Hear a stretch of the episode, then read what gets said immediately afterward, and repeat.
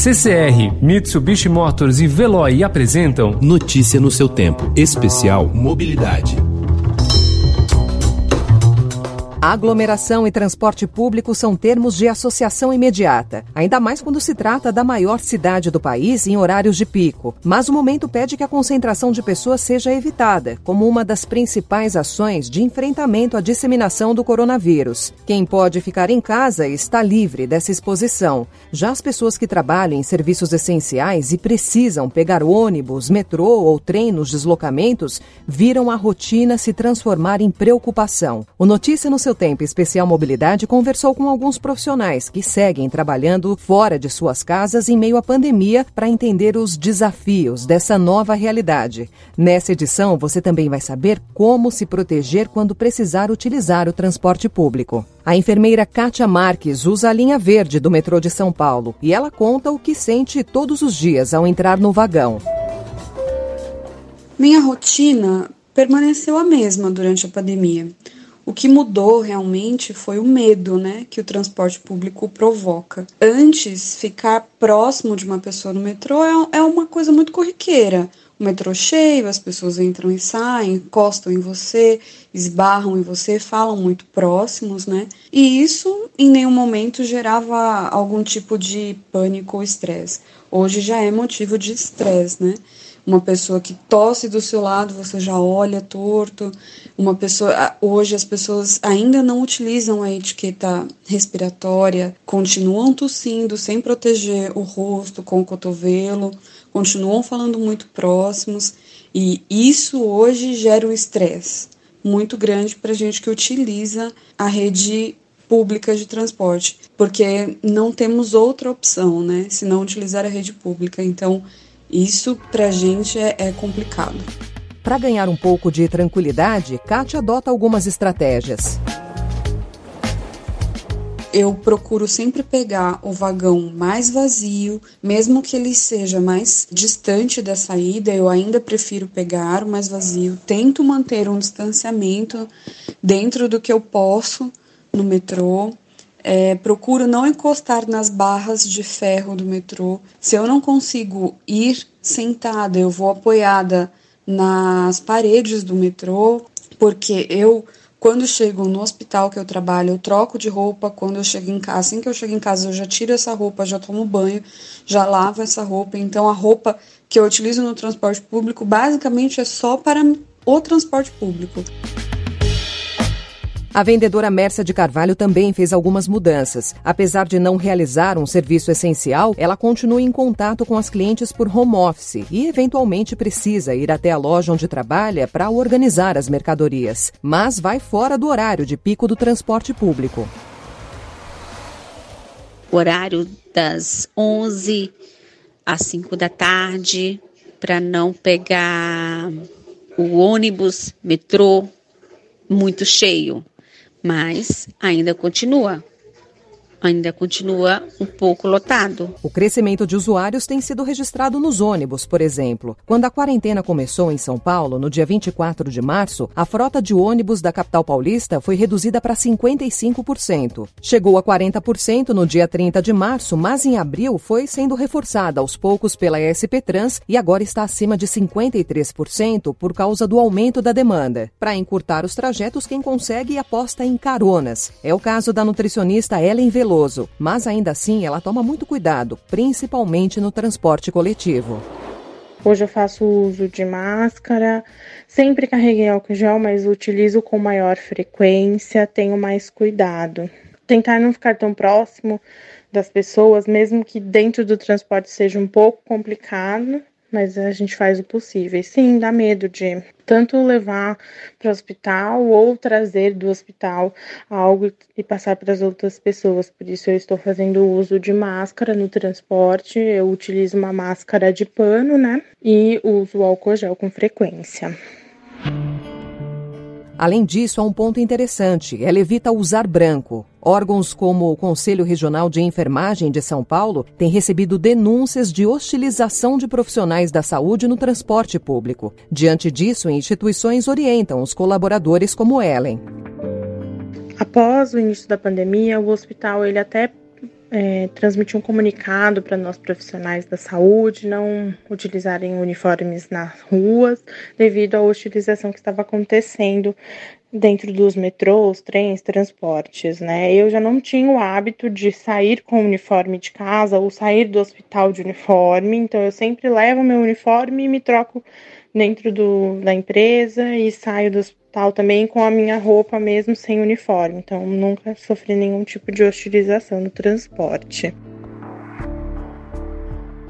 A receita de prevenção contra o coronavírus tem sido passada insistentemente, mas diante da ameaça que ela representa, nunca é demais reforçar, a começar pelo entendimento sobre os modos de contágio. Quem explica é a infectologista do Hospital Sírio-Libanês, Miriam Dalben. A gente tem que pensar que a doença ela tem duas formas principais de transmissão. Uma é quando uma pessoa perto de você ela tosse ou espirra e elimina gotículas com as partículas do vírus a uma distância máxima de 2 metros, e são partículas que ficam suspensas no ar por pouco tempo. E daí uma pessoa que passa próxima dessa pessoa que eliminou as gotículas, ela pode inalar essas gotículas e pegar pela via respiratória. O outro mecanismo de transmissão, e que é igualmente importante, ou até mais importante pensando em transporte público, é o contato. Então, seria essa mesma pessoa que tossiu ou espirrou, que está com infecção pelo coronavírus, ela acaba contaminando as mãos ao esfregar o nariz ou a tossir nas mãos e tal. E aí os, lo os locais onde ela toca as mãos, então na, na, no banco do ônibus, no corrimão do metrô, ela acaba contaminando esses locais. O vírus ele sobrevive durante muito tempo na superfície. E aí uma outra pessoa que porventura passe ali, toque nesse mesmo local e depois leve as mãos no rosto, nas mucosas, né, que é boca, nariz e olhos, ela acaba inoculando o vírus nela mesma e pegando a infecção daquela pessoa que muitas vezes nem está mais ali no metrô, mas acabou deixando um rastro dela ali contaminando a superfície. Pensando nisso, o que, que, a, gente, que, que a gente sugere? Né? Primeiro é o uso de máscaras por todo mundo, o uso de máscaras universal. Porque a máscara, a gente tem que lembrar que as máscaras cirúrgicas e as N95 elas devem ser reservadas para os profissionais da área da saúde. E as máscaras de pano, embora sem muita comprovação científica, a gente sabe que elas funcionam como anteparo para que as pessoas que estão transmitindo vírus elas não eliminem essas gotículas no ambiente. Né? Então, se todo mundo usar máscara, a primeira via de transmissão que a gente conversou, ela já fica bastante reduzida. Né? E a segunda via fica um pouco reduzida também, porque a pessoa, se ela tossir, espirrar ou conversar, a pessoa que está transmitindo o vírus dentro do transporte público, a chance dela eliminar gotículas que vão contaminar o ambiente com partículas virais também fica diminuída. Então, o uso de máscaras nesse sentido é bem importante. Né? Outra coisa que é importante é a pessoa ter sempre um álcool gel na bolsa. Então, entrou no transporte público, entrou no metrô, entrou no ônibus, a pessoa tem que ter aquele mantra na cabeça de não tocar o rosto, né? E se porventura ela precisar de tocar o rosto em algum momento para consertar a máscara ou para consertar o óculos, o que quer que seja, é importante ela ter o álcool gel para ela higienizar as mãos com álcool gel antes de tocar o rosto, porque daí caso ela tenha contaminado as suas mãos em algumas superfícies, com, alguma superfície com o vírus, ela vai eliminar esse vírus e vai tocar a face sem ter o risco de se auto-inocular o vírus. Pensando nesse contexto, nessa forma de transmissão, é desnecessário o uso de luvas no transporte público, no, no, supermercado ou em qualquer lugar. Por quê? Não adianta nada você usar luva, porque se você tocar a superfície contaminada e tocar o rosto com luva, você vai inocular o vírus na sua mucosa da mesma forma. A luva ela não te protege disso, porque você toca a superfície contaminada com a luva e depois toca na sua cara. Então, a luva ela não tem nenhum tipo de, de, de ela não oferece nenhum tipo de proteção dentro desse contexto, né? Então não precisa de luva, precisa de máscara e de levar sempre o álcool gel. Além dos cuidados pessoais, a doutora Miriam lembra que é preciso cobrar uma limpeza melhor dos veículos. A gente ter é, procedimentos de limpeza bem estabelecidos e com maior frequência no transporte público é muito importante, né? Porque quanto mais você higienizar o transporte público, menor a chance de você ter superfícies contaminadas que podem vir a originar outras pessoas contaminadas. Então, é super importante essas iniciativas que a gente tem visto do, do poder público de higienizar os ônibus, de higienizar os metrôs, as praças públicas, né? Isso é super importante. Da mesma forma, é, a superlotação do transporte público, pensando que uma pessoa pode eliminar uma gotícula até dois metros de distância, ela também tem um impacto é, negativo, aumentando a transmissibilidade da doença, né? Então, quanto mais as pessoas conseguirem manter uma distância de pelo menos dois metros uma das outras no transporte público, melhor, no sentido de que isso é, evitaria a primeira forma de contágio que a gente conversou, que é a forma de contágio através das gotículas suspensas no ar. Obviamente, isso não minimizaria a segunda forma de contágio, que é pelo contato. Então, a gente tem que, na verdade, é, na verdade, das várias estratégias para reduzir a transmissão. As estratégias que, é, que minimizam a contaminação do ambiente e as estratégias que minimizam a chance de alguém pegar pela via respiratória. Em São Paulo, a orientação da Prefeitura é de que os coletivos sejam higienizados a cada viagem, um hábito que deveria ser mantido, na opinião da vendedora e usuária de transporte público Elaine Moraes. É, eu acho que essa educação, essa higiene tem que permanecer sim, tanto da higiene da pessoa quanto do, do, do carro, né, do transporte que a gente anda todos os dias.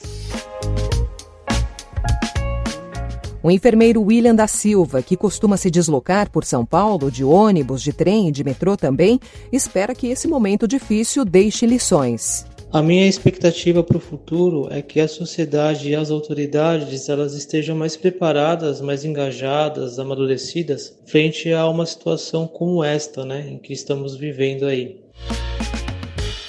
É bom lembrar que, mesmo que o coronavírus seja erradicado ou depois que a vacina e o tratamento para a Covid-19 sejam desenvolvidos, vírus continuarão a circular e o transporte público pode ser um foco de contaminação caso não se tenha cuidado.